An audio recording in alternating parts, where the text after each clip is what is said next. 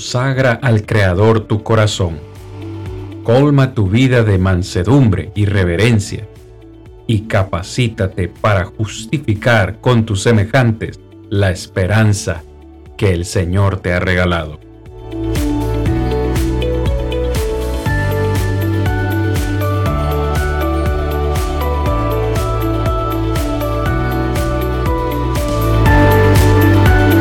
Yo soy Cristian Vargas, evangelista de Plainview Iglesia de Cristo, y este es su programa, Defendamos Juntos la Esperanza.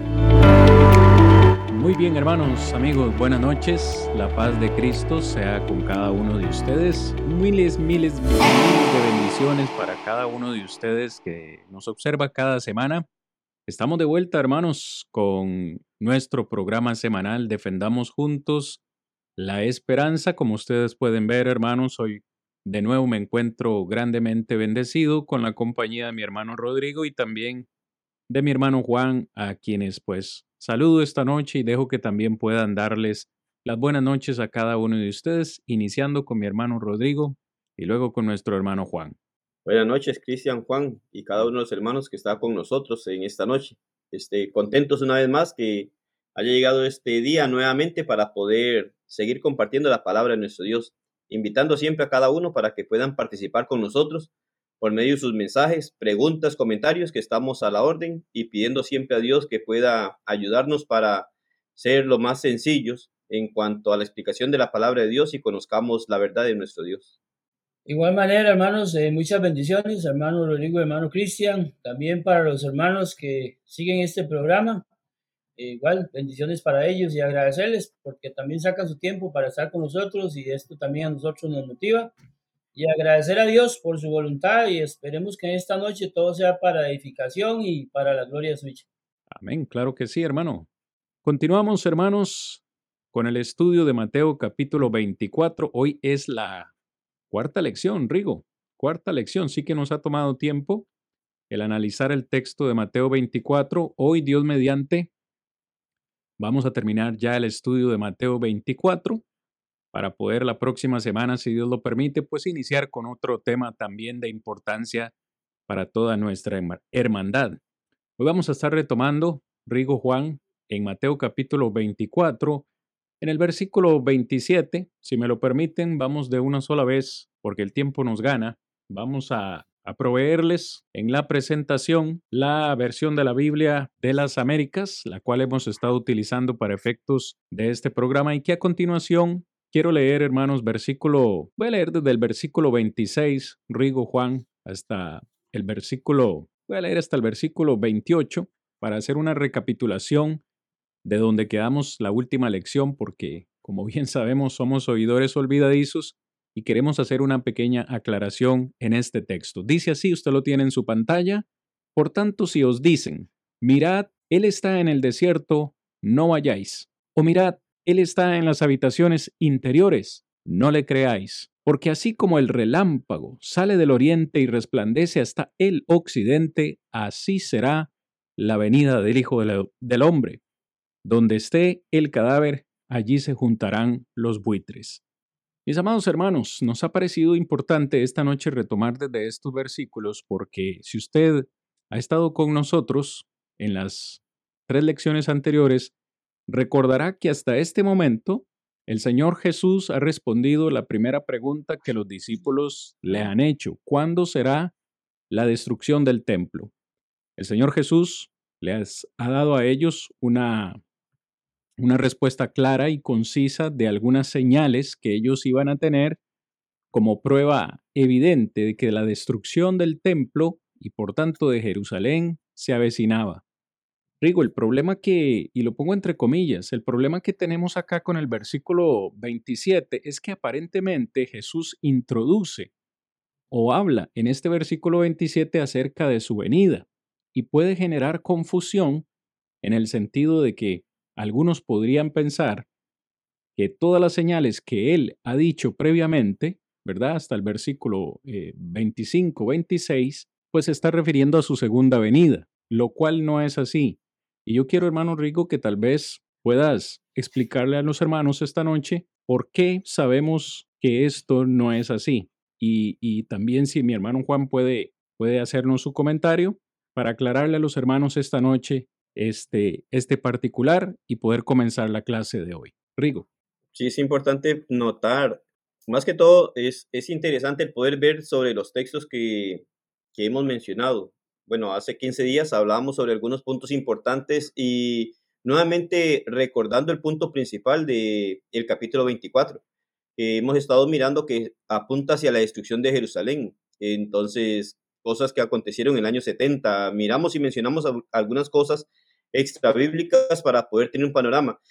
Entre más estudiamos el capítulo 24, más, más nos damos cuenta de, de la revelación de Dios. Eh, hablamos y decimos que uno de los puntos principales que hemos estado analizando también es el 24 para poder sacar de dudas en cuanto a la aplicación de que el capítulo 24 es hacia la segunda venida de nuestro Señor. Y entonces es importante poder notar esto. El capítulo 24 no está hablando sobre la segunda venida de Jesucristo. Hemos mencionado ya algunos puntos importantes, no nos vamos a retroceder tanto para poder avanzar, pero recordamos que hemos eh, enfocado sobre lo que es la destrucción de Jerusalén, según el contexto que hemos mirado. Ahora, cuando vemos esto es impresionante el poder notar el mismo punto. Nosotros decimos y hemos estado aclarando que no es como muchos del premilenialismo creen apuntando hacia la segunda venida. Y es interesante el contexto que encontramos en estos versículos que usted menciona, porque hace referencia a algo importante y él dice, bueno, entonces cuando digan que aquí está el Cristo, que allá viene, dice, no lo creáis. Este, es, eso me, me llama mucho la atención porque es como aquellos de hoy en día que están diciendo que esto es o que esta enseñanza es hacia la segunda venida. En realidad no es de esta manera. De alguna forma que podemos mirar nosotros el sentido de que el mismo Jesucristo, este, aclarándole a aquellas personas, les hace ver y les dice, bueno, cuando veáis estas situaciones, cuando se empiecen a mirar que se van a levantar, ¿verdad? Algunos Cristos y todo esto y que digan que está aquí o que está allá, él dice, bueno, no lo crean. ¿Y por qué precisamente? Porque el 27 dice, porque como el relámpago que sale del oriente y se muestra hasta el occidente, así será también la venida del Hijo del Hombre. Este versículo 27 no precisamente que Jesucristo esté diciendo que el contexto está hablando sobre su segunda venida, sino más bien que hace ver que estos acontecimientos y estos personajes o esto que las personas empiecen a decir que aquí está el Cristo, que está allá, y él dice, no lo creáis, dice, no lo crea de esta manera, porque la venida del Señor, la segunda venida del Señor, será como el relámpago, es decir, como muchos textos nos enseñan a la luz de la escritura, sin previo aviso. En un cerrar y abrir de ojos se va a dar este evento y el Señor va a venir a juzgar a vivos y a muertos. Entonces el contexto no nos habla sobre esto y el mismo Jesucristo hace la aclaración, no que nosotros queramos acomodar y enseñar lo que nosotros queremos, sino que podemos mirar la forma en la que se va desarrollando y que cuando les hace ver a ellos y les aclara en su mente y les dice, tengan cuidado con lo que es la segunda venida, porque muchos pueden decir que el Cristo viene o que está aquí o que está allá, pero él dice, no crean esto, porque el momento en el cual el Señor verdaderamente vendrá por segunda vez es algo en donde no se ha revelado. Nadie lo sabe, nadie sabe cuándo se va a dar. Entonces, esto más bien, y por eso decía, entre más miramos y profundizamos en el capítulo 24, más nos damos cuenta que no está hablando sobre la segunda venida. Y Jesucristo mismo, no, no en palabras nuestras, sino en las palabras del mismo Señor les dice, tengan cuidado con lo que es la segunda venida. Yo no estoy, en otras palabras, yo no estoy hablando aquí dando estas características haciendo referencia a la segunda venida, porque en la segunda venida será como el relámpago. Y entonces, en estos momentos, lo que yo estoy enseñándoles no tiene nada que ver con la segunda venida, sino más bien está dando a entender y a conocer que es el cumplimiento de la profecía sobre la destrucción de Jerusalén, como nosotros hemos estado anunciando. Y es interesante poder ver en las palabras del mismo Jesucristo directamente diciéndoles, esto no es lo que les estoy enseñando, esto no es sobre lo que les estoy diciendo que va a ocurrir. No va a ocurrir así en la segunda venida. Esto es un acontecimiento completamente diferente a la segunda venida de nuestro Señor. Juan, por allí tal vez nos aporta algo más en donde podamos tener más lucidez en nuestra mente y poder comprender más lo que Jesucristo en realidad está enseñándonos en el capítulo 24. Sí, mi hermano, yo para, para hacer mi aporte quiero, quiero que nos, nos ubiquemos otra vez en, en, la, en las preguntas, ¿verdad? En el capítulo 24, como hemos venido hablando en el capítulo 24, versículo 3, donde dice, ¿cuándo serán estas cosas? Número uno, ¿y qué señal habrá de tu venida? Número dos, y del fin del siglo. Hermano, siempre es importante recordar que esto es, esto es una enseñanza de Jesús que es escatológica y Jesucristo entrelaza una cosa con la otra. Por eso es que lamentablemente algunas personas hacen muy malas aplicaciones, ¿verdad? Porque Jesús está entrelazando una cosa con la otra. O sea, está amarrando una cosa con la otra. Jesús viene hablando de las señales que acaba de hablar Rodrigo, ¿verdad? Sobre la destrucción de Jerusalén sobre aquellos eh, falsos cristos que iban a aparecer, aconsejando a los discípulos a que no los escucharan, a que no fueran. Y después viene y introduce la, su segunda venida, pero ya como debe ser, ¿verdad? Y otro punto importante ahí sería que Jesús utiliza el relámpago, ¿verdad?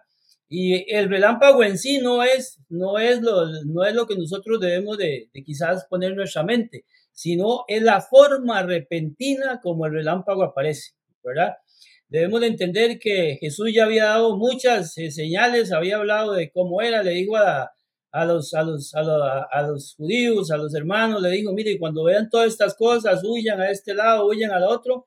Pero aquí, como les repito, mis hermanos, Jesús introduce cómo va a ser su segunda venida, o sea, repentina, como lo dice el apóstol Pedro allá en su segunda carta en el capítulo 3, versículo 8 al 10, ¿verdad? Donde dice que la venida del Señor será como ladrón en la noche. La venida del Señor será como ladrón en la noche. No habrá ninguna señal. Por eso es que es tan importante que nosotros entendamos la figura que utiliza Jesús del relámpago. Eso sería como hablar de un cómo. ¿Cómo será la segunda venida de Jesús? Bueno, como el relámpago, repentina, de pronto, ¿verdad? Nadie lo va a estar esperando. Ese es mi aportecito sobre este punto. Así es, mis hermanos, muchísimas gracias por ese, por ese aporte. Hermanos y amigos que nos acompañan esta noche, no es que nosotros pretendamos acomodar esto a, nuestro gusto, como bien decía nuestro hermano Rodrigo, es que hay que analizar el contexto, ¿verdad? Si usted ve los versículos anteriores al versículo 27, eh, Jesús les está advirtiendo a estas personas, van a levantarse falsos cristos. ¿Por qué serán falsos cristos? Porque ellos van a decir que están aquí, que están allá, cuando realmente lo que Jesús nos quiere decir en el versículo 27 es que su segunda venida no será en secreto. Rodri, Juan, yo creo que eso podría aplicar incluso hasta el tiempo que nosotros vivimos. Vamos a decir que alguien se levanta por ahí diciendo que es que es Jesucristo. ¿Qué podríamos nosotros pensar? Cuando él mismo nos está diciendo que su segunda venida será como un relámpago que sale del oriente y resplandece hasta el occidente. Es decir, será algo en un abrir y cerrar de ojos, será algo rápido. No es que Cristo va a aparecer y, está en este momento en secreto o anda dándose unas vacaciones. No, no, no. Más bien Jesucristo les está aclarando a ellos y está reforzando la idea de que cuando la destrucción del templo tuviese su lugar, más bien ellos debían huir, porque ese evento no sería su segunda venida. Y dice el versículo 28, eh, donde está el cadáver, allí se juntarán los buitres, literalmente, así como un, un cadáver, perdón, podrido atrae a los buitres, pues así en Jerusalén se iba a dar o iba a venir a ser el centro de los muertos, como ya hemos hablado, porque fue una masacre, una tribulación como no había habido hasta ese momento. Así que a partir del versículo 29, si les parece, este, Rodri Juan, hasta el versículo 31, podemos comentar esos dos versículos porque lo que Jesús hace es pintar un cuadro apocalíptico con respecto a la caída del judaísmo, que de nuevo muchos leen esos versículos y automáticamente dicen, esto solamente puede aplicar a su segunda venida, porque ¿cómo pudo haber sucedido esto con la destrucción de Jerusalén. Bueno, hay una explicación para ello y es lo que queremos hacer el día de hoy en esta clase. Vamos a leer los versículos. Quiero en esta ocasión leer la Reina Valera, si me lo permiten. Versículo 29 dice así, e inmediatamente después de la tribulación, ojo a la clave, de aquellos días, el sol se oscurecerá, oscurecerá, perdón, y la luna no dará su resplandor, y las estrellas caerán del cielo, y las potencias de los cielos serán conmovidas. Entonces, aparecerá la señal del Hijo del Hombre en el cielo, y entonces lamentarán todas las tribus de la tierra, y verán al Hijo del Hombre viniendo sobre las nubes del cielo con poder y gran gloria. Verso 31. Y enviará sus ángeles con gran voz de trompeta, y juntarán a sus escogidos de los cuatro vientos desde un extremo del cielo hasta el otro. Quiero dejar de nuevo la, la versión de, la, de las Américas en la presentación. Vamos este, en breve a comentar entonces estos tres, cuatro versículos que hemos leído. ¿A qué se refiere el Señor Jesús o qué podemos nosotros comprender de estos versículos? Inmediatamente después de esta tribulación, el sol se eh, oscurecerá, perdón, y la luna no dará su luz. Las estrellas caerán del cielo y las potencias de los cielos serán sacudidas. Una vez más, creo que nosotros leemos estos versículos e inmediatamente, pues nos viene una imagen a, a nuestra mente apocalíptica de destrucción, del fin del mundo, de caos. Imagínese, Rodri, eh, Juan, el caos que podría significar que el sol se apague, que la luna no dé su luz y que las estrellas caigan del cielo. Eso, eso solamente puede ser asociado prácticamente con el fin del mundo, ¿cierto? Mm, Pero por contexto, pareciera que no es así. Y quiero que lo aclaremos esta noche. No sé si tal vez Juancito nos, nos va comentando qué opinión le merecen estos versículos a usted en particular, mi hermano, y después, hermano Rodrigo. Sí, mi hermano, claro que sí. Hermano, siempre como usted lo decía bien, ¿verdad? Ubicarnos en, en, el, en el texto bíblico que estamos analizando, porque dice la Biblia allí, e inmediatamente después de la tribulación de aquellos días, como hemos venido hablando de, de palabras claves, de, de, puntualizar los textos bíblicos, ¿verdad? Para no caer en una, una falsa aplicación. Está hablando de aquellos días, aquellos días, los días que ya Jesús había hablado a, a, la ciudad de Jerusalén, aquellos días de esa situación este, caótica que iba a venir sobre la ciudad de Jerusalén. Y también, hermanos, como usted lo decía, esto, hay un punto importantísimo aquí que esto nosotros no lo podemos tomar literal, literal. O sea, esto es, es, un, es un mensaje apocalíptico y no podemos tomarlo literal. ¿Por qué razón? Porque si lo tomáramos literal, prácticamente este, el mundo ya no existiera. El mundo se, se, se, hubiera, se hubiera acabado en aquel momento de que iba a suceder esto, ¿verdad? Porque todos debemos de entender que una estrella es más grande que el planeta Tierra, ¿verdad? Entonces hay cosas ahí que nosotros debemos de, buscar y, aplicar de una sabia manera. Y también podemos ver que esto es una señal de, de la, de la caída de, la misma ciudad de Jerusalén, ¿verdad? El, resplandor de la ciudad de Jerusalén. Jerusalén era una ciudad que, que brillaba en ese entonces. Jerusalén, Jerusalén era una ciudad grande. El templo, el templo era una de las siete maravillas, ¿verdad? Pero al, al, ser destruida ya, ya no iba a quedar nada ahí, ¿verdad? Ya las personas ya no tenían nada que ir a buscar a Jerusalén porque Jerusalén era una ciudad que, que, era admirada por muchos y visitada por muchas personas. Por lo mismo, por la grandeza de sus edificios, por la grandeza del templo, los sumos sacerdotes, los sacerdotes y todas las cosas que habían allí, eso era algo grande. Pero todo eso iba a decaer, todo eso iba a pasar, ¿verdad? Ya esa luz, ya ese brillo de la ciudad de Jerusalén iba a decaer. Por eso es que esto es una figura que utiliza Dios, ¿verdad? Que utiliza Jesús en sus palabras para, para enseñar, para, para, para notar el juicio, ¿verdad? Que se iba a aplicar el juicio. Y podemos verlo también como, por ejemplo, cuando habla el profeta Isaías, ¿verdad? Porque en el Antiguo Testamento podemos encontrar este, algunos versículos que nos ayudan a ver cuándo Dios eh, enviaba un juicio sobre ciertas ciudades. Aquellas ciudades que brillaban, aquellas ciudades que eran el, la ciudad de ese momento, que eran las ciudades más grandes. En ese momento también Dios la señala de una manera y, usa, y utiliza un lenguaje idéntico para dar a entender que estas ciudades iban a caer, ¿verdad? Por ejemplo, podemos leer en, en Joel 2.10. Joel 2.10. Joel 2.10 dice, delante de él temblará la tierra, se estremecerán los cielos, el sol y la luna se oscurecerán y las estrellas retraerán su resplandor. Estoy leyendo en Joel 2.10, ¿verdad? Y es también una lectura, una literatura apocalíptica que Dios utilizaba para castigar a la nación en ese momento. Podemos leer también en Ageo 2.6, que dice Ageo 2.6, porque así dice Jehová de los ejércitos, de aquí a poco yo haré temblar los cielos y la tierra, el mar y la tierra se secará. ¿Verdad? Mire, mire usted cómo, es, cómo, este, cómo Dios utiliza ese lenguaje, ¿verdad?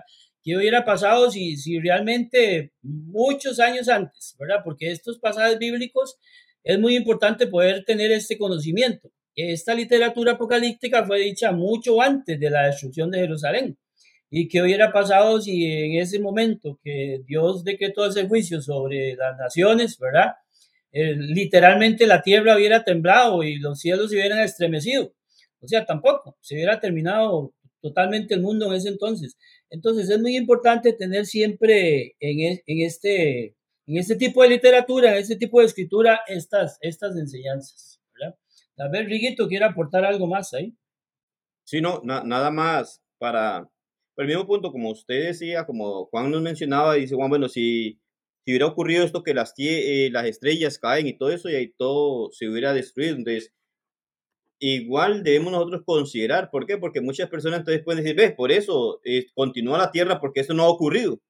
Pero debemos de considerar que dentro de las escrituras nos menciona a nosotros juicios que Dios hizo a pueblos, ¿verdad? Este, juicios en donde no precisamente fue la destrucción completa, ¿verdad? De la, de la tierra a la humanidad, sino que eran juicios de parte de Dios. Este, Juan mencionaba el profeta Isaías. Y, me gustaría poder leer tres versículos precisamente del profeta Isaías haciendo alusión al pueblo de Babilonia. Y que precisamente, prácticamente, mirando Mateo 24 y como un evento apocalíptico, no que se nos antoja a nosotros quererlo aplicar de esa manera, sino que tenemos evidencia bíblica de otros momentos en donde Dios también llegó a juzgar o hacer juicios contra algunas naciones y presenta las mismas características para poder ver nosotros que estaba hablando precisamente sobre el juicio sobre el judaísmo o aquellos judíos de lo que iban a presenciar directamente en el lugar de Jerusalén. Isaías 13.1, el versículo 1 de Isaías dice, profecía sobre Babilonia revelada a Isaías, hijo de Amós.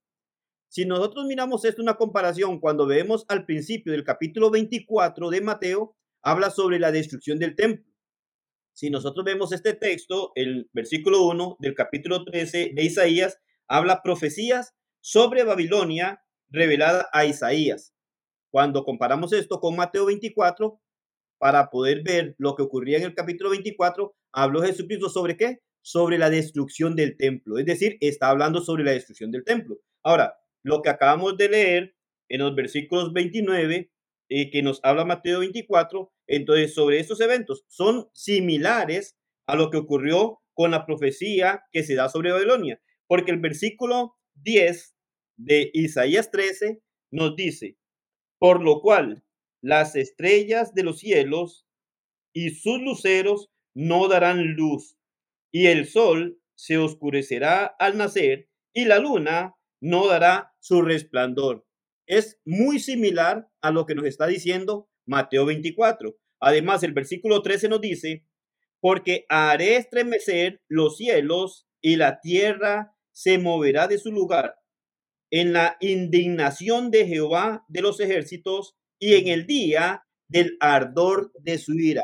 En el día del ardor de su ira. No está hablando del juicio final, está hablando sobre un juicio sobre Babilonia directamente, no precisamente estaba profetizando Isaías sobre el juicio final. Y cuando comparamos esto de Isaías con Mateo 24, tiene las mismas características allí. Entonces miramos nosotros que lo que se nos revela allí es en donde se nos pinta un cuadro apocalíptico, en donde lo que podemos entender es que se hace mención sobre el juicio sobre esta nación directamente y habla de estas características porque es la forma en la que ellos iban a tener que enfrentar. ¿Qué es lo que iba a ocurrir? Bueno, la caída precisamente cuando cayó Jerusalén y el judaísmo con todo su sistema. Eso es lo que nos está hablando, del sistema judaico que iba a caer y cae precisamente en el año 70 en la destrucción de Jerusalén. Entonces, todo, todo viene redundando sobre un contexto de lo que nos está hablando el Señor allí, un contexto en donde enfoca sobre la caída de Jerusalén, sobre la caída del sistema judío y que esto precisamente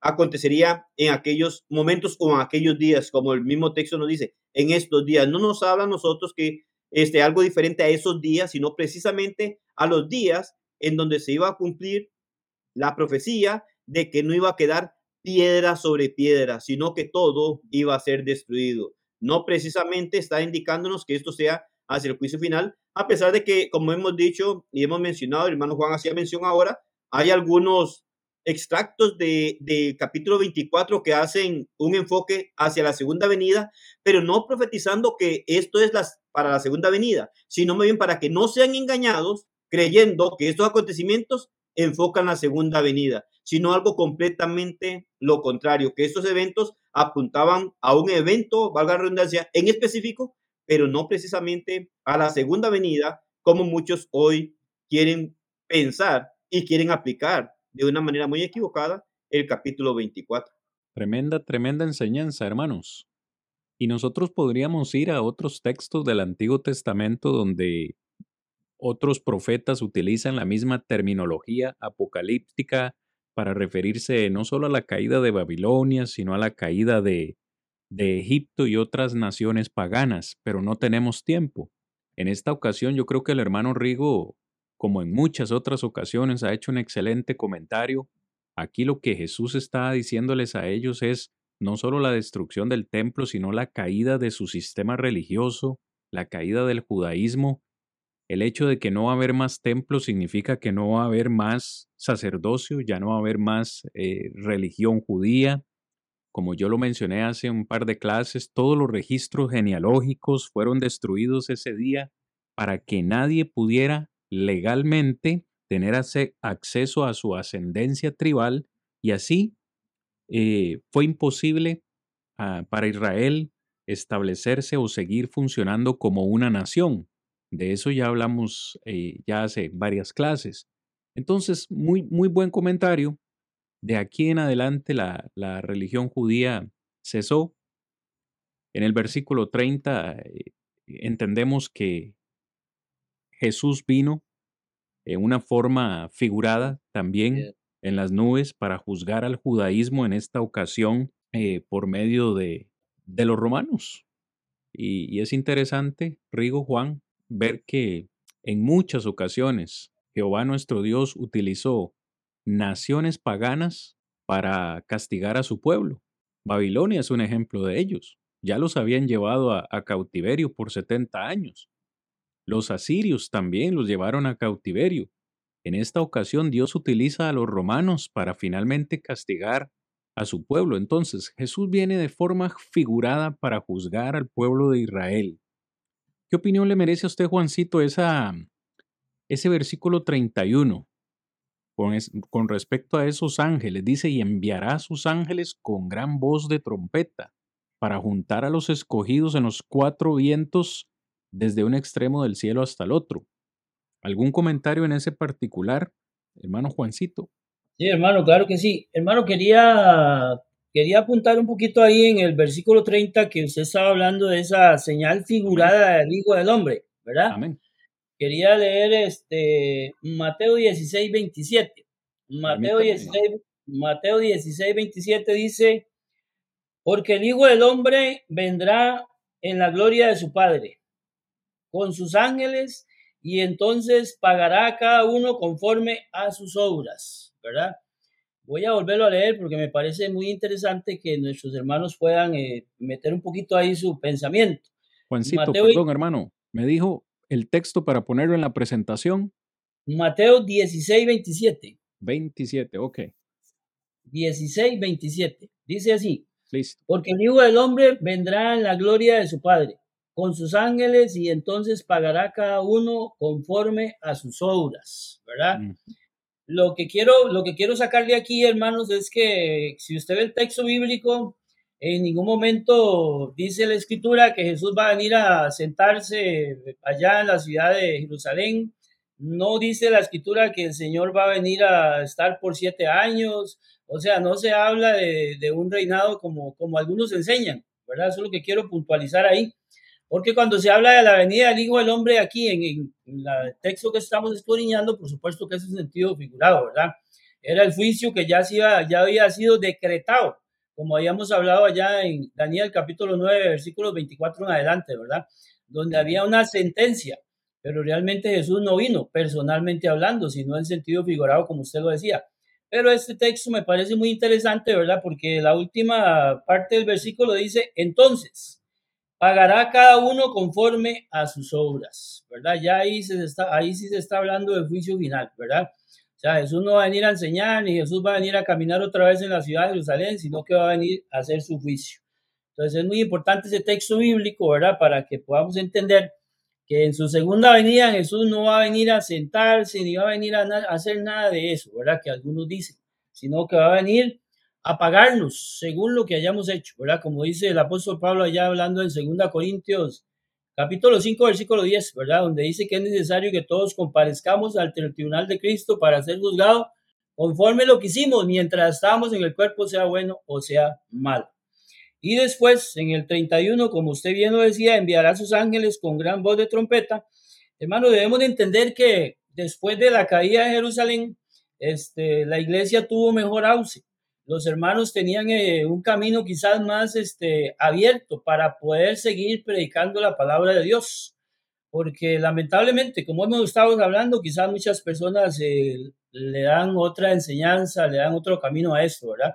Pero simple y sencillamente es que el mundo no se iba a terminar, como lo apuntó muy bien Rodrigo, ¿verdad?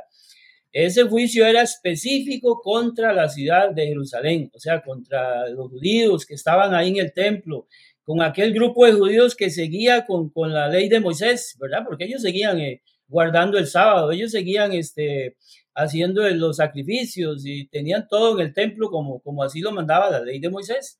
Pero mis hermanos, una vez que esto iba a cesar, este, la iglesia, los hermanos que iban a predicar tenían un camino más libre, tenían un camino más abierto para poder predicar la palabra del Señor. Entonces, aquí lo que se refiere a esto, ¿verdad? Y, no son ángeles literalmente, ¿verdad? Porque la palabra ángel, la palabra ángel lleva la idea de mensajero. En el Antiguo Testamento muchos ángeles se personificaron de alguna manera para traer un mensaje a, a, a, quien Dios quisiera, ¿verdad? Pero eso ya lo sabemos, pero, pero hoy en día, hermanos, nosotros somos esos ángeles, nosotros somos esos ángeles que vamos a llevar la palabra del Señor que seguimos predicando la palabra del Señor para que, para que muchas almas sean añadidas, sean añadidas al cuerpo de Cristo, sean añadidas a su iglesia. Entonces, es importante notar esto, ¿verdad? Porque, porque hermanos, los judíos quizás eran eh, eh, la piedra principal de tropiezo para la predicación del Evangelio.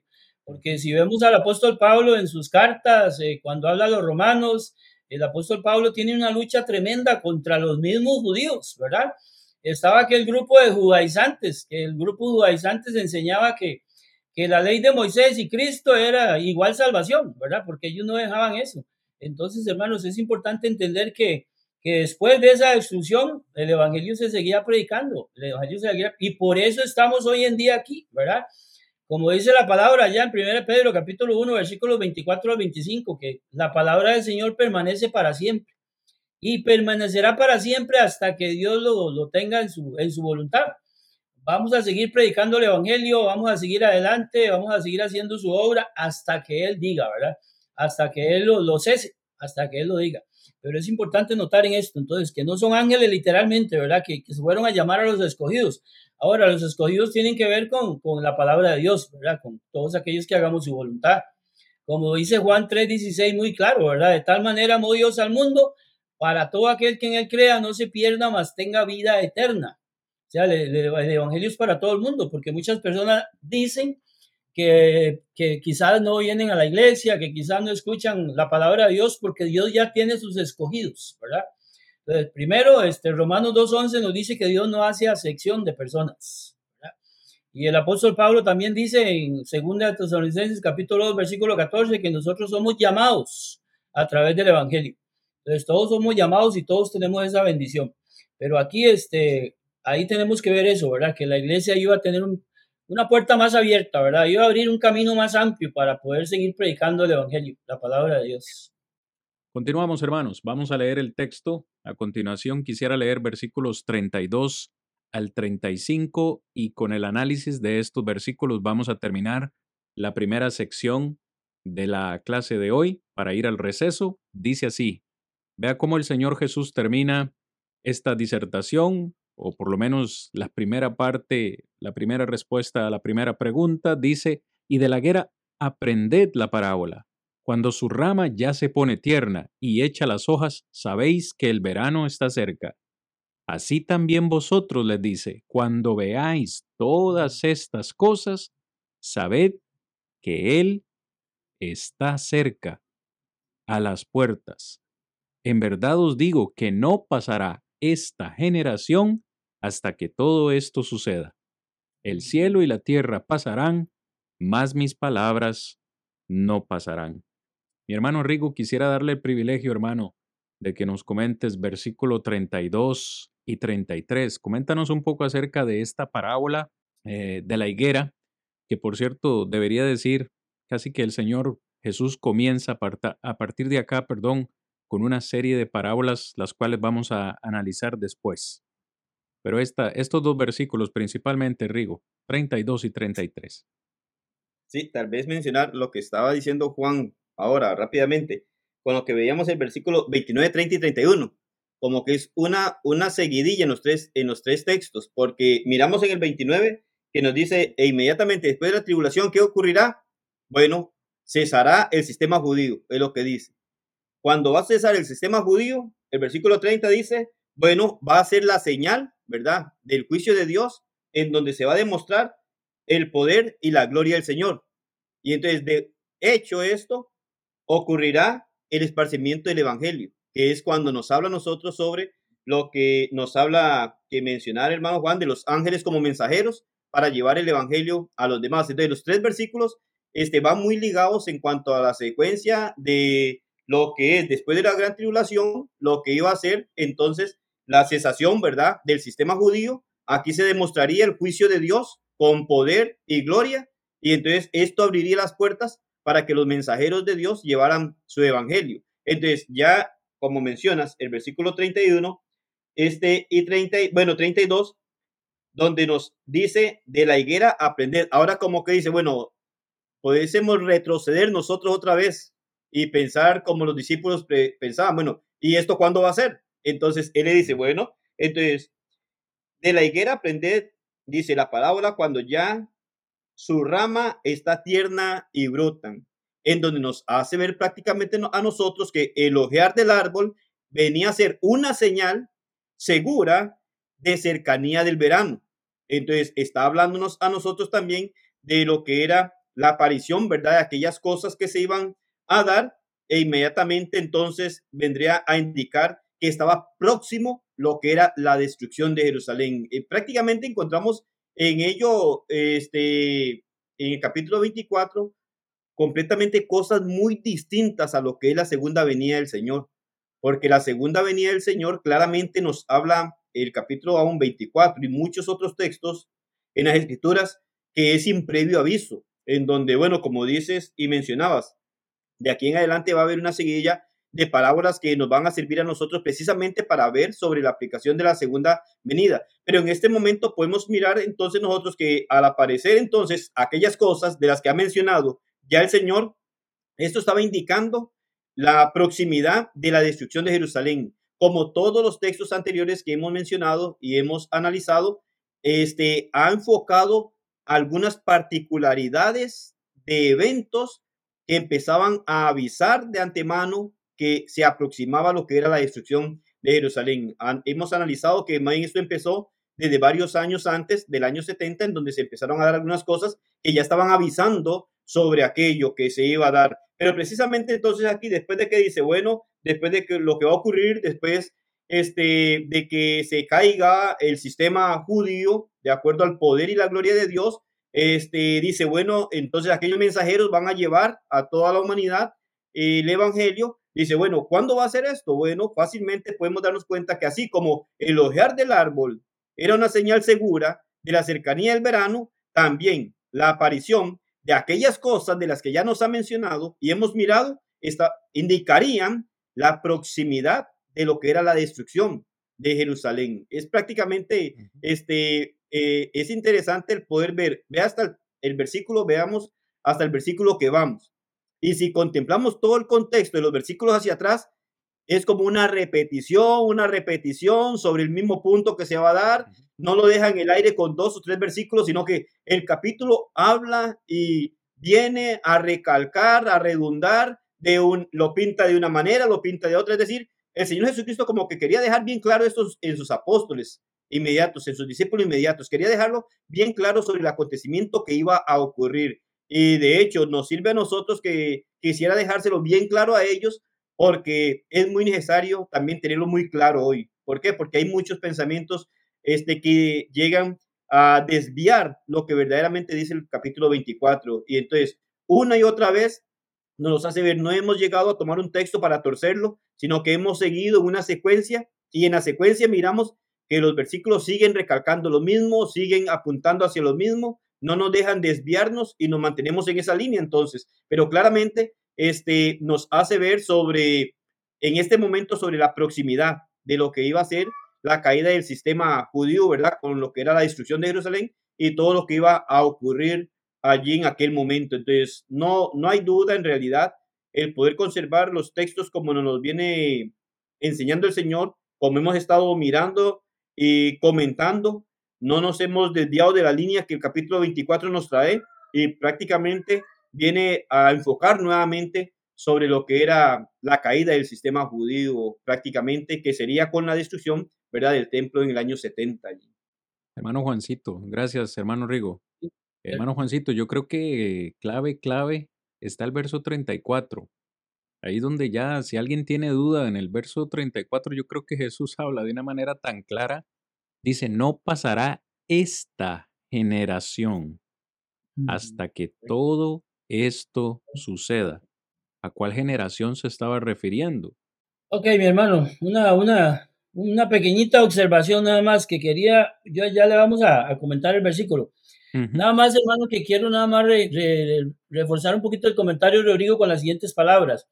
Mire, hermano, Jesús fue una persona muy sencilla, su, su, idioma, por así decirlo, su manera de enseñar fue una enseñanza muy humilde, una enseñanza que era muy acertada, era, era muy puntualizada en los eventos de la sociedad. Todos sabemos que Jesús utilizó muchas cosas que eran visibles para los judíos como una forma de enseñanza. Hermanos, en este caso hay dos cosas que nosotros debemos de, tener en mente y puntualizarlas. Y esas dos cosas son la higuera. Para los judíos, hermanos, una higuera era algo muy, pero muy conocido. No sé cuántos años eh, eh, pasaron viendo una higuera, eh, la próxima a la cosecha, qué sé yo, sus hojas caer. O sea, es una figura muy notable. Es como que si hoy nosotros utilizáramos un palo de aguacate o, un árbol de naranja un árbol de limón y, yo le diga a usted, vea, Cristian, cuando usted ve el palito de limón, que ya las hojitas están un poquito tiernas y, y viene brotando ahí la semilla, ya está próxima a la cosecha. O sea, es algo muy, muy, muy, muy simple, es muy relativo, ¿verdad? Y también la otra parte que quería mencionar, que no se nos puede olvidar, es que eh, allá en el libro de Lucas dice que cuando vea a Jerusalén rodeada de ejércitos, ¿verdad? Cuando vea a Jerusalén rodeada de ejércitos, entonces ellos se daban cuenta que su fin estaba cerca. Aquí en este caso utiliza las puertas, ¿verdad? También es otra figura muy importante. Debemos de recordar que la ciudad de Jerusalén, este, por ahí estuve leyendo, algunos dicen que tenía ocho puertas, otros dicen que tenía cuatro, y quizás la cantidad no, no es tan importante, lo importante es que sí habían puertas. Entonces Jesús utiliza otra figura, que es la puerta, para enseñarles a ellos, bueno, cuando vean ustedes todo esto, a las puertas, entender que la destrucción está cerca, ¿verdad? Y en cuanto al, al, versículo 34, de cierto digo que no pasará esta generación hasta que todo esto acontezca. Hay algo importante ahí que tiene que ver con el tiempo, que tiene que ver con el tiempo, porque estamos hablando de que Jesús está en su ministerio, ¿verdad? Jesús está en vida. Jesús todavía no ha terminado su ministerio, todavía no ha sido crucificado, está hablando con los discípulos, más o menos en el año 33, como así todos lo sabemos. Y para llegar al año 70, estamos hablando que iban a haber 37 años más, ¿verdad? Entonces, cuando Jesús dice eso, eso es una afirmación, eso es una afirmación, eso es una verdad. De cierto digo que no pasará esta generación a que todo esto acontezca. O sea, lo que Jesús está diciendo es que muchas personas iban a estar con vida todavía en ese momento. O sea, muchos judíos, muchas personas no iba, iban a estar con vida. Quizás en el camino habían algunos que iban a morir, tal vez por alguna razón o, o por los mismos conflictos que tenía la ciudad de Jerusalén internamente. No sabemos cuánto tiempo fue sitiada, ¿verdad? Exactamente. O tal vez algunos ya por razones normales habían muerto, pero lo cierto del caso es que Jesús dice que, que muchos iban a estar ahí, no iba a pasar, o sea, esa generación no, de Jerusalén no se iba a terminar hasta hasta que todo eso aconteciera. O sea, ellos lo iban a vivir, lo iban a vivir en carne propia. Amén. Tremendo, tremendo hermano. ¿Qué más podría decir? Me, me dejaron ustedes dos hermanos sin palabras. Excelente explicación de Mateo 24. Eh, hemos ya terminado hasta el versículo 35. Mis hermanos, nos vamos a dar un ligero receso, ya lo saben, cinco minutitos para tomar agüita, para ir al baño si lo necesita. En breve regresamos para la segunda parte de este programa, en la cual vamos a terminar el estudio de Mateo 24. Muy bien, hermanos y amigos, gracias por estar con nosotros el día de hoy. Una clase más de Mateo 24, una clase más de este su programa. Defendamos juntos la esperanza, el programa donde cada semana defendemos la esperanza del cristiano. Hoy continuamos, hermanos, analizando este maravilloso capítulo de Mateo capítulo 24, bastante controversial para algunos, especialmente para los premilenialistas. Vamos a continuar nuestro estudio de una sola vez, que el tiempo siempre nos gana. Vamos a leer versículo 36, hermanos. Tiene usted ya el versículo en la presentación. El Señor Jesús dice, pero de aquel día y hora nadie sabe, ni siquiera los ángeles del cielo, ni el Hijo, sino solo el Padre. Amados hermanos que hoy están con nosotros esta noche, en nuestro entendimiento y, haciendo, perdón, un correcto análisis del contexto, entendemos que ahora Jesús, después de haber contestado la primera pregunta que le hicieron sus discípulos en cuanto a la destrucción del templo, ahora hay una transición en el versículo 36 y Jesús va a responder a la segunda pregunta de ellos. ¿Cuál fue esa segunda pregunta? ¿Qué señal tendremos de tu venida y del fin del siglo? Si usted lee con cuidado, en el versículo 36 el Señor introduce la palabra pero. Para mí es una palabra muy importante, Rigo y Juan, porque eh, eh, es una, es una palabra de transición que conecta lo que ha dicho anteriormente con lo que ahora nos va a decir. Es como si Jesús les hubiese dicho, bueno, estas y estas y estas son las señales que ustedes van a tener con respecto a la destrucción del templo. Y quiero que les quede bien claro, estas son cada una de las señales, pero ahora les voy a hablar de otra cosa. De aquel día y de la hora, ah, importante, de aquel día y de la hora, ni siquiera los ángeles del cielo saben, ni siquiera yo, el Hijo de Dios, lo sé, sino solo el Padre. Para mí es interesantísimo que hasta lo que hemos leído hasta este momento, versículos 4 hasta el 34, Jesús ha utilizado la expresión todas estas cosas. También ha utilizado la expresión en aquellos días, en plural. Mm. Pero ahora en el versículo 36 deja el plural y habla en singular para referirse a un día en particular. Y hoy entendemos que ese día es el día de su segunda venida. Así que debe quedar claro, hermanos y amigos que nos acompañan esta noche, que a partir del versículo 36 hay un cambio de tema. Hay un cambio de tema o una respuesta diferente a lo que él ha estado diciendo y lo vamos a comprobar con la misma palabra del Señor, por supuesto. Y quisiera decir de antemano que lo que el Señor va a anunciar no son eh, específicamente señales, porque no tenemos señales claras o evidentes acerca de su segunda venida, sino más bien lo que el Señor va a hacer es a darnos algunas advertencias. Algunas advertencias. Curioso para mí, Rigo, Juan, que cuando habló acerca de la destrucción del templo, vaya, con todo lo que les dijo también les dio advertencias. Y hemos dicho acá que no hay registro histórico que el día de la destrucción de Jerusalén algún cristiano haya sufrido o haya eh, eh, perdido la vida. ¿Por qué? Porque prestaron atención a Jesús cuando les dijo, huyan a los montes, no se devuelvan por sus pertenencias físicas. Escucharon la advertencia del Señor. Ahora, en esta segunda parte, el Señor también nos va a dar a nosotros algunas advertencias de las cuales necesitamos prestar atención. Así que eso debe quedar claro. En primer lugar, verso 36, esto es algo que solo el Padre Celestial en su soberana potestad sabe. Y como hemos visto también en esta lección, eh, en esta temporada, perdón, hay muchos hombres que a lo largo de la historia se han atrevido a establecer fechas y por supuesto han errado, han dicho el Señor Jesús iba a venir en tal fecha, en tal día, a tal hora, cuando ahora el Señor Jesús nos dice que ni siquiera Él, ni siquiera los ángeles, es algo que solamente el Padre conoce en su soberana potestad. Así que a partir del versículo 37, el Señor va a darnos esas advertencias. No sé si Juan, Rigo, tienen algún comentario, hermanos, con respecto al verso 36.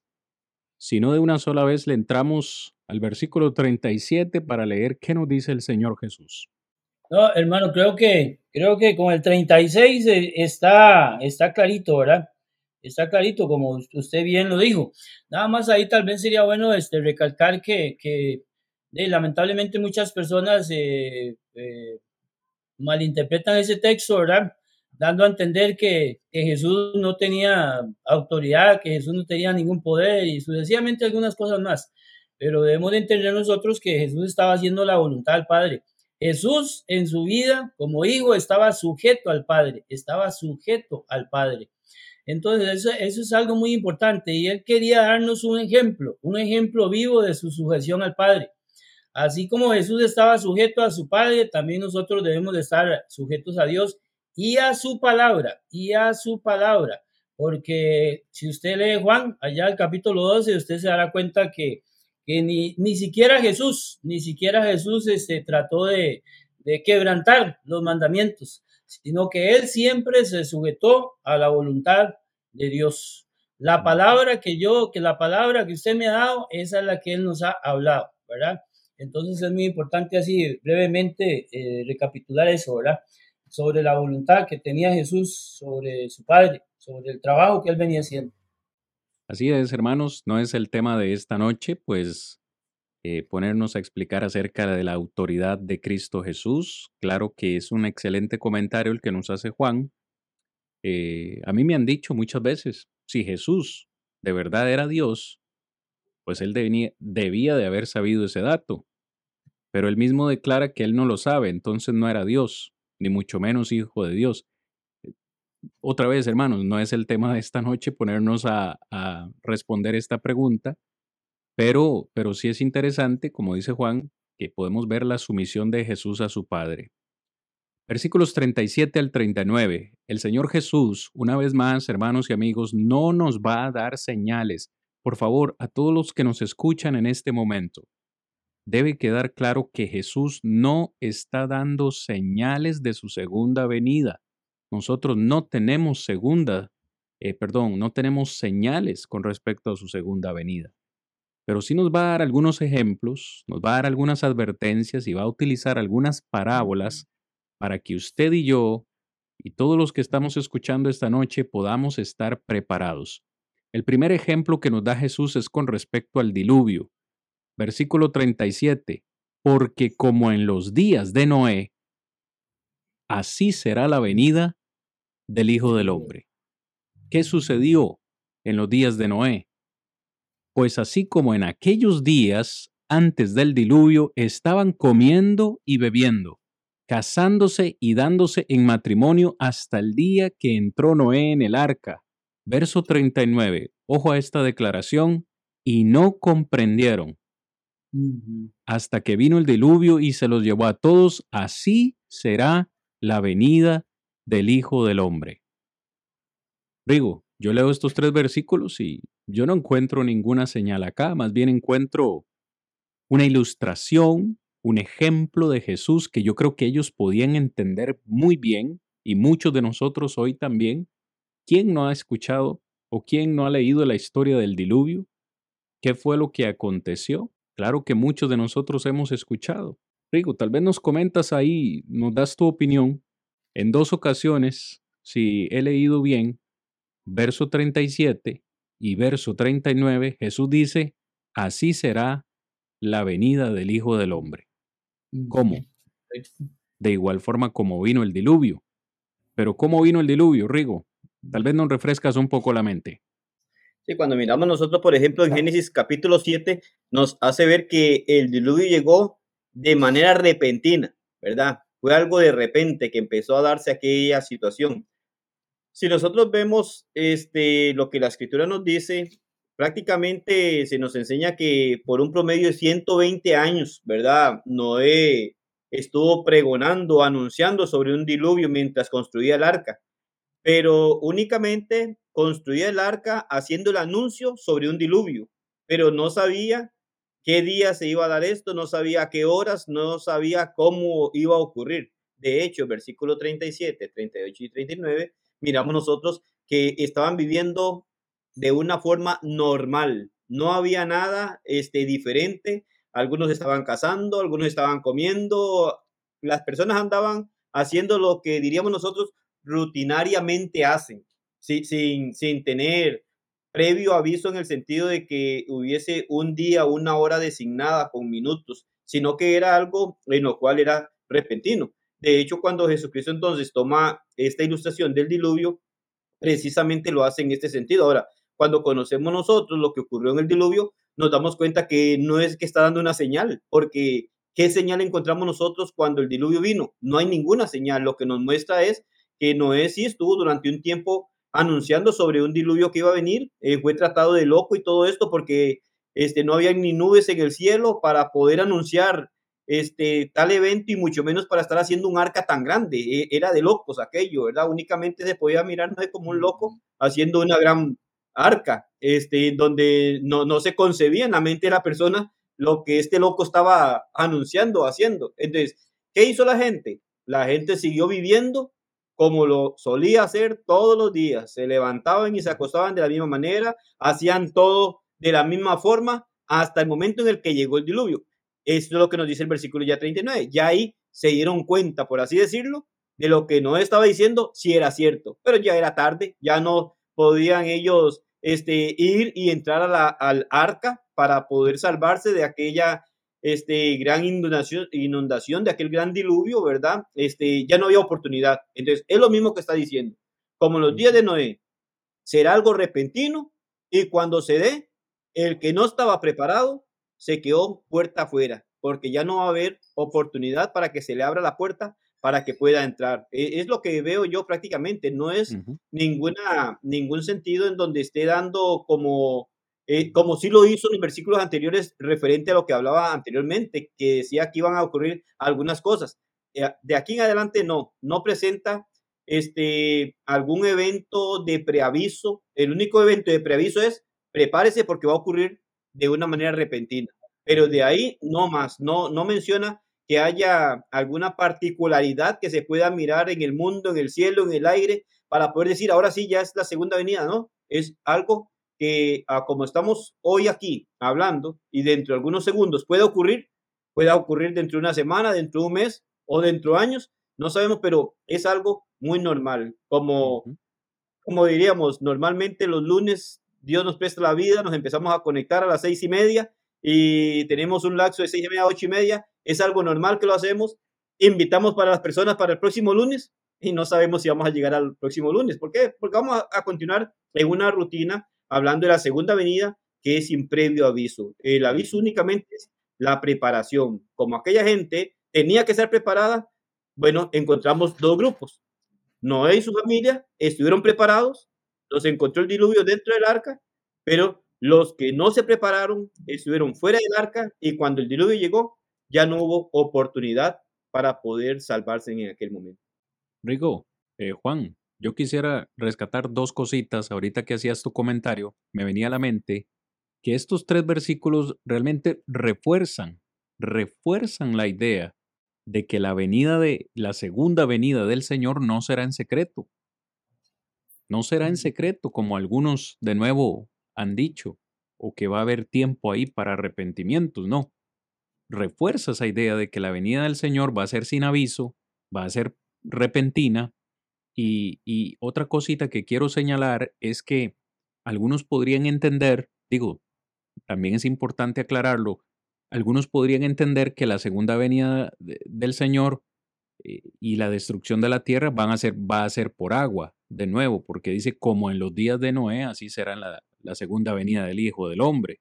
Alguien podría pensar que de nuevo esta tierra va a ser destruida por medio de agua, pero recordemos que después del diluvio, el Señor hizo su pacto con Noé, hizo la promesa de nunca más volver a destruir la tierra por medio de agua y nos dio el, el arco iris. Segunda de Pedro capítulo 3 nos dice que ahora es por fuego que esta tierra será destruida. Así que es importante señalar esos aspectos para que no haya confusión de que Cristo está diciendo que de igual forma como se destruyó el mundo de ese entonces, así se va a destruir ahora con su segunda venida. No, no, no. No es eso lo que quiere decir el Señor. Y bien mencionabas, este, Rigo, que cuando vino el diluvio, podríamos decir que hubo dos grupos, los que, los que estuvieron preparados, Noé y su familia, y toda la humanidad, el resto de la humanidad de ese tiempo que no estuvo preparada. Y me parece excelente que hayas hecho ese comentario, porque versículo 40 y 41 nos habla precisamente de eso, que ha sido mal interpretado de nuevo por los premilenialistas y con su doctrina del rapto, del arrebatamiento, de que uno será tomado y otro será dejado. Leo estos dos versículos y también, tal vez, perdón, nuestro hermano Juancito nos aclara ese versículo y qué es lo que quiere dar a entender al Señor con esto. Fíjese, después de decirles lo del diluvio, les dice, entonces serán, o perdón, estarán dos en el campo, uno será llevado y el otro será dejado. Dos mujeres estarán moliendo en el molino, una será llevada y la otra será dejada. Quiero añadir, añadirle el verso 42 porque tal vez no sea más fácil también. Por tanto, velad porque no sabéis en qué día vuestro Señor viene. Juancito, hermano, ¿nos ayuda con esos tres versículos? Claro que sí, hermano, con gusto. Dice, estarán dos en el campo, el uno será tomado y el otro será dejado. Hermano, lo que nosotros este, debemos entender ahí es que ya como, como lo, ha, lo ha apuntado, ¿verdad? Como en los días de Noé va a ser su, su segunda venida, ¿verdad? Para el juicio final. Hermano, debemos de entender que algunos van a, algunos desprecian el Evangelio. Nosotros nosotros salimos a predicar el Evangelio y, muchas personas no, no aceptan el Evangelio de Jesús, ¿verdad? No es que el Señor esté haciendo acepción de personas ni nada así por el estilo, pero quiero recordar un versículo que es muy, pero muy, pero muy este, conocido en el mundo, que es Juan 3:16, donde claramente lo explica, donde claramente lo explica. De tal manera amó Dios al mundo que todo aquel que en él crea no se pierda, para que todo aquel que crea no se pierda, mas tenga vida eterna. Sabemos dos cosas, que unos, el que va a creer en Jesús, ese va a tener la vida eterna y el que no se va a perder. Cuando se habla de perder, por supuesto, es que va a ir a la, a la condenación eterna. Entonces, hermanos, también se da que muchas veces este, encontramos, encontramos eh, hermanos y hermanas. Hay hermanas que, que, pues, su esposo no es cristiano el esposo no ha obedecido la verdad de Dios. El esposo no ha aceptado a Jesús como su Salvador. Y entonces eh, de eso es lo que nosotros debemos de, entender ese versículo. Cuando el Señor venga, cuando el Señor venga, pues muchos se van a ir con Él y otros no se van a ir con Él. ¿Verdad? ¿Por qué razón? porque ellos, este, pues no aceptaron la verdad de Dios, ¿verdad? Rechazaron el Evangelio.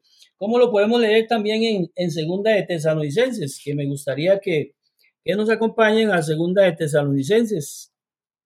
Segunda de Tesalonicenses, capítulo 1, versículo 1, 6 al 9. Segunda de Tesalonicenses, capítulo 1, versículo 6 al 9. Dice así la palabra de Dios. Porque es justo delante de Dios pagar con retribución a los que os atribulan. Y a vosotros que sois atribulados, daros reposo con nosotros, cuando se manifieste el Señor Jesús desde el cielo con los ángeles de su poder. Voy a hacer un pequeño paréntesis ahí en el versículo 7. Y a vosotros que sois atribulados, o sea, aquellos que estaban siendo perseguidos y todas las situaciones que puede añadir usted ahí, daros reposo con nosotros. ¿Cuándo va a hacer eso? Cuando se manifieste el Señor Jesús desde el cielo con los ángeles de su poder. O sea, cuando en su segunda venida, ¿verdad? Vamos a encontrar ese, reposo. En llama de fuego para dar retribución, dar retribución a los que no conocieron a Dios ni obedecen al Evangelio de nuestro Señor Jesucristo.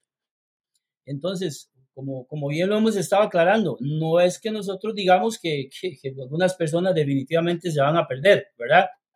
Sino que el texto bíblico es muy claro cuando dice que ni obedecen al Evangelio de nuestro Señor Jesucristo.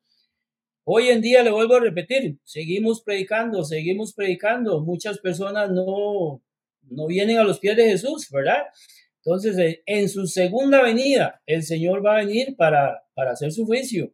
Y aquellos que no obedecen su verdad, pues van a estar separados de la presencia del Señor. Como sigue hablando el versículo 9.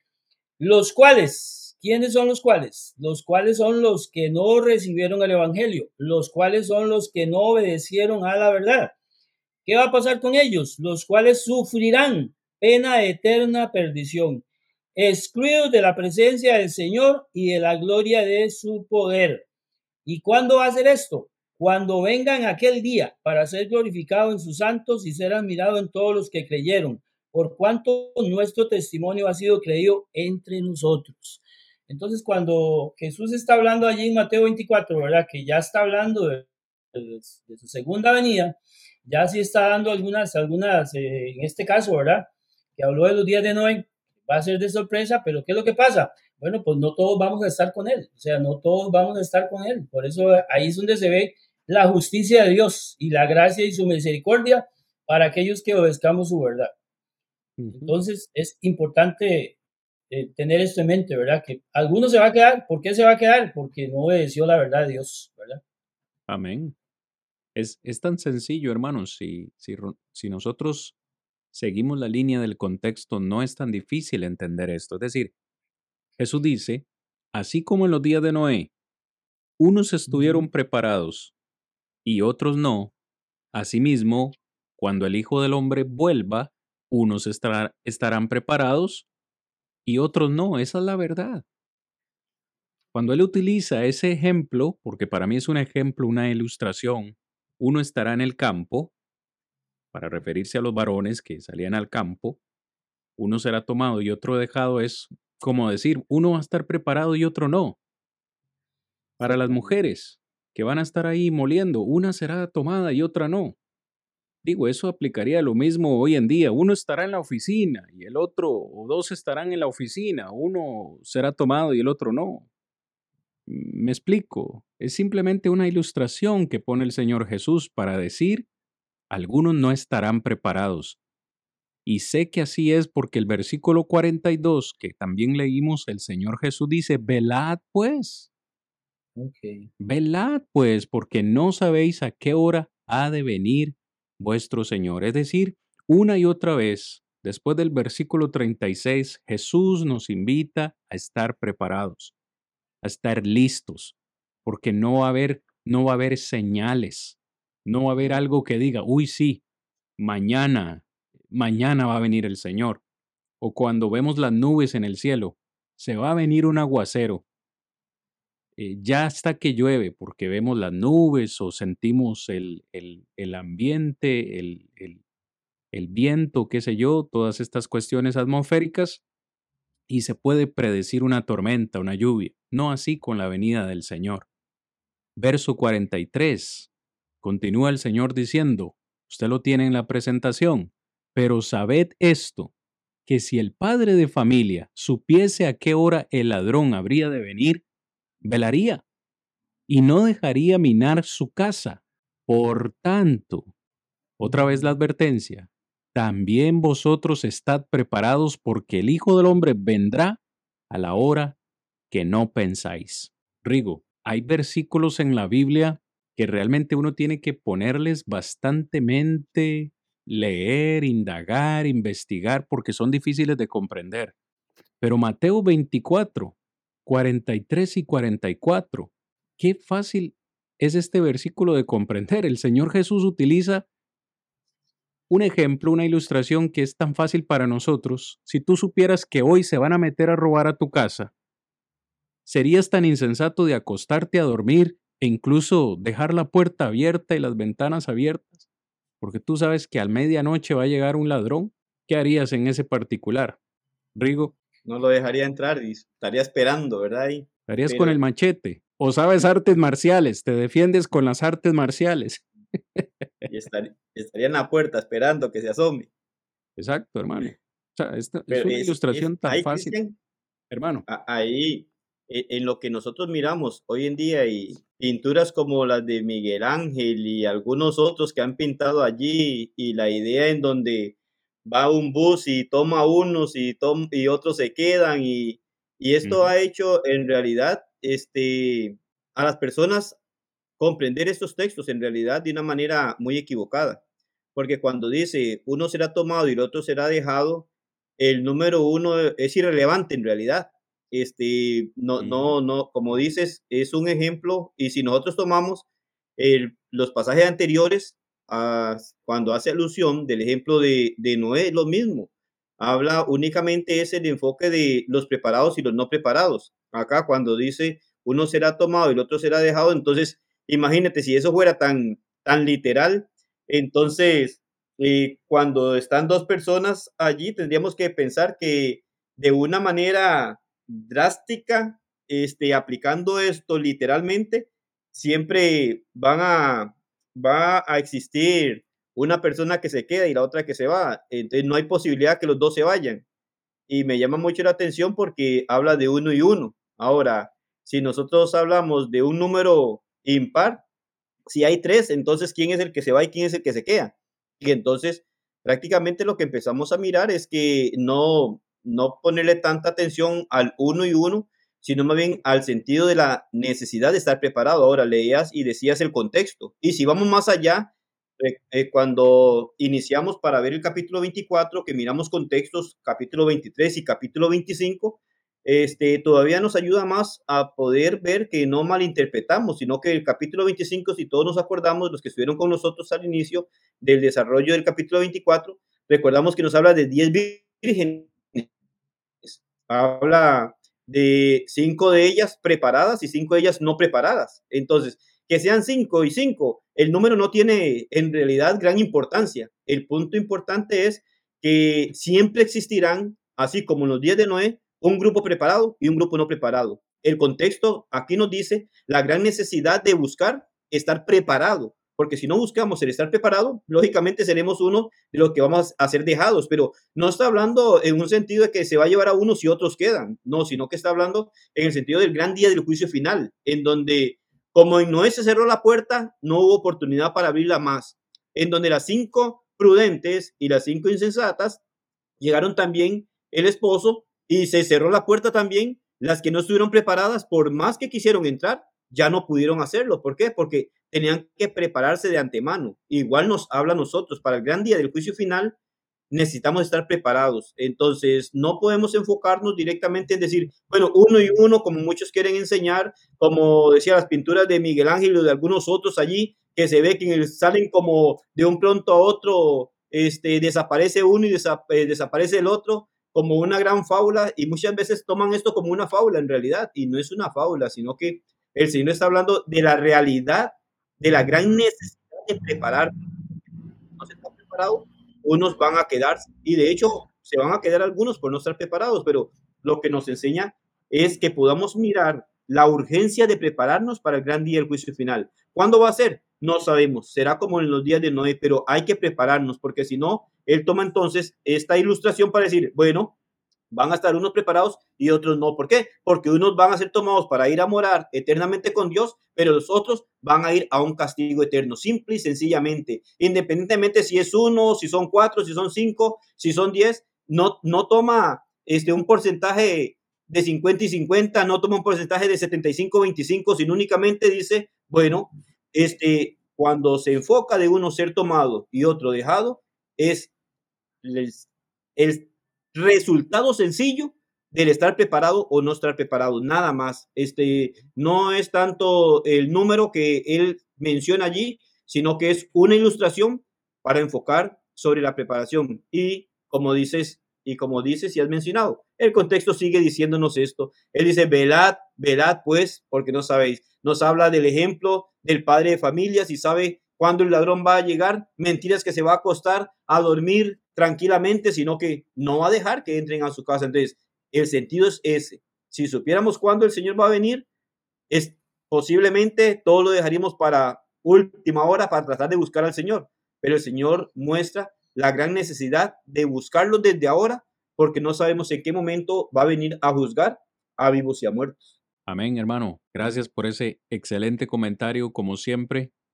Vamos finalizando el estudio de Mateo 24 y el estudio de esta oportunidad, leo versículos 45 al 51 y hacemos un comentario principal porque la advertencia prácticamente es la misma, es hacer eco de lo que ya hemos dicho. Dice Jesús, ¿quién es pues el siervo fiel y prudente? Haga de cuentas, hermano, que nos escucha hoy, amigo que nos escucha hoy, que el Señor Jesús te está haciendo esta pregunta. ¿Quién es pues el siervo fiel y prudente al cual puso su Señor sobre su casa para que les dé el alimento a tiempo. Bienaventurado aquel siervo al cual, cuando su Señor venga, le halle haciendo así. De cierto os digo que sobre todos sus bienes le pondrá. Pero si aquel siervo malo dijere en su corazón, mi Señor tarda en venir, y comenzare a golpear a sus consiervos y aún a comer y a beber con los borrachos.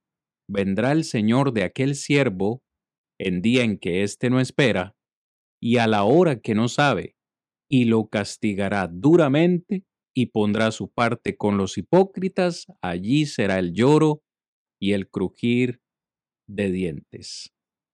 Y ese, mis hermanos, es el final del capítulo 24, del cual hemos estado hablando ya por cuatro lecciones. Mm. ¿Qué podemos decir de estos últimos versículos, Juancito? Opinión suya, por favor.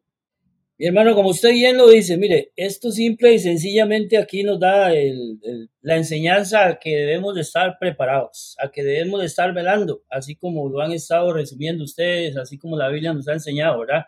Porque no sería, o sea, no tendría lógica que, el Señor nos dijera algo, de que, que estuviéramos preparados, de que el Señor va a llegar en tanto tiempo, ¿no?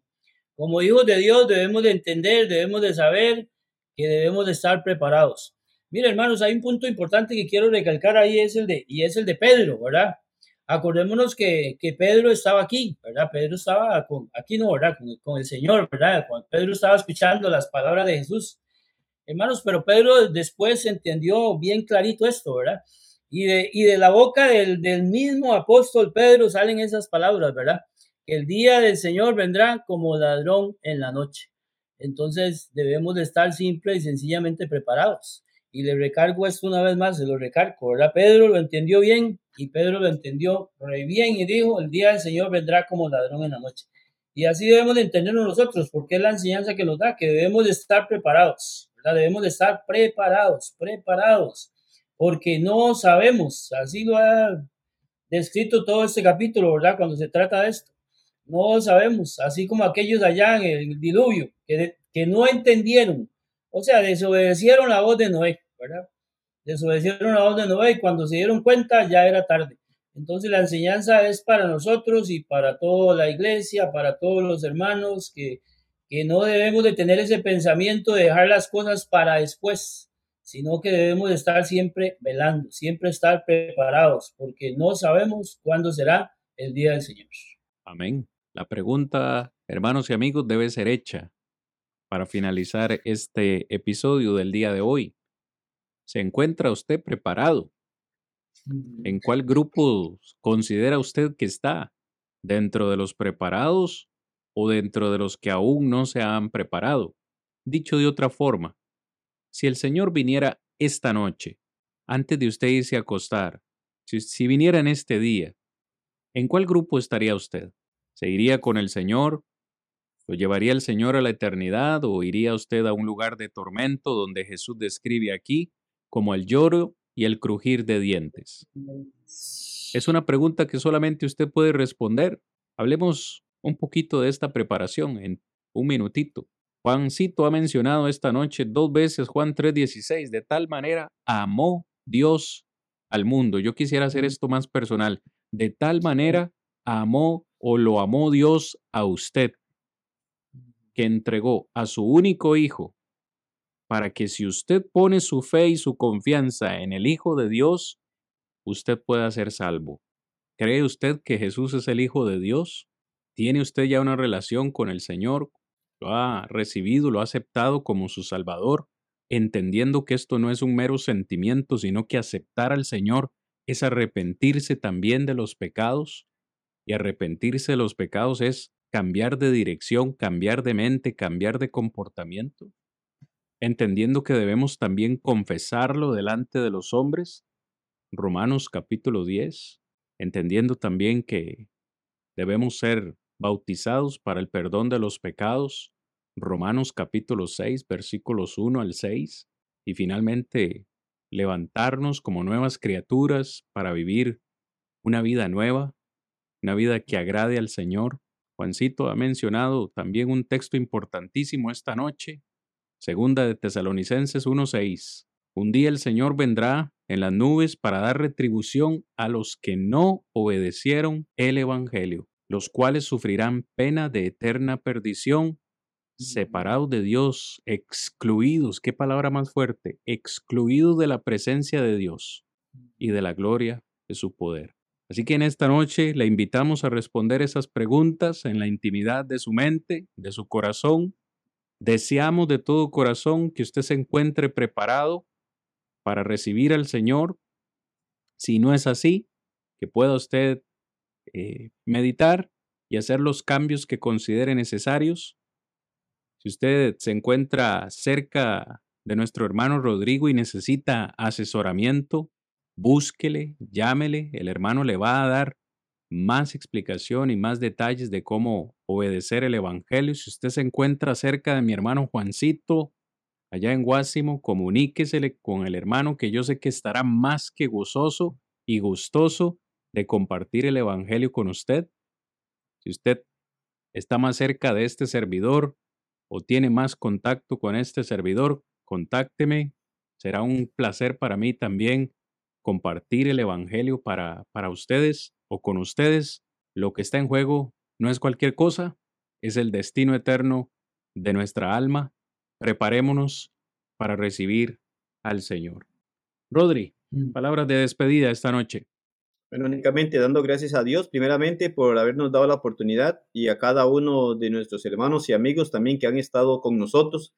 Esperamos que esto haya sido de mucha bendición para su vida y que de esta manera podamos acercarnos más a Dios y podamos prepararnos para ese gran día del juicio final, el cual ninguno va a escapar, sino que tendremos que estar delante del tribunal del Señor. Y la única manera de salir bien librados es siendo obedientes a su palabra. Entonces, les agradecemos mucho por haber estado con nosotros y les invitamos para que vuelvan a estar con nosotros, si Dios nos permite, dentro de ocho días. Pues les agradecemos, hermanos y amigos, su compañía hasta este momento, su tolerancia y su paciencia. No nos queda nada más que invitarles para la próxima semana a la misma hora por estos mismos medios para que podamos seguir estudiando la palabra del Señor y fortaleciendo nuestra vida espiritual. Desde acá les enviamos un fuerte abrazo y muchas bendiciones para todos. Muy buenas noches, hermanos. Cristo llama y salva hoy, yo me rindo a él. yo me rindo a Él. Ya estoy resuelto a entrar en su reino, dejando el mundo atrás.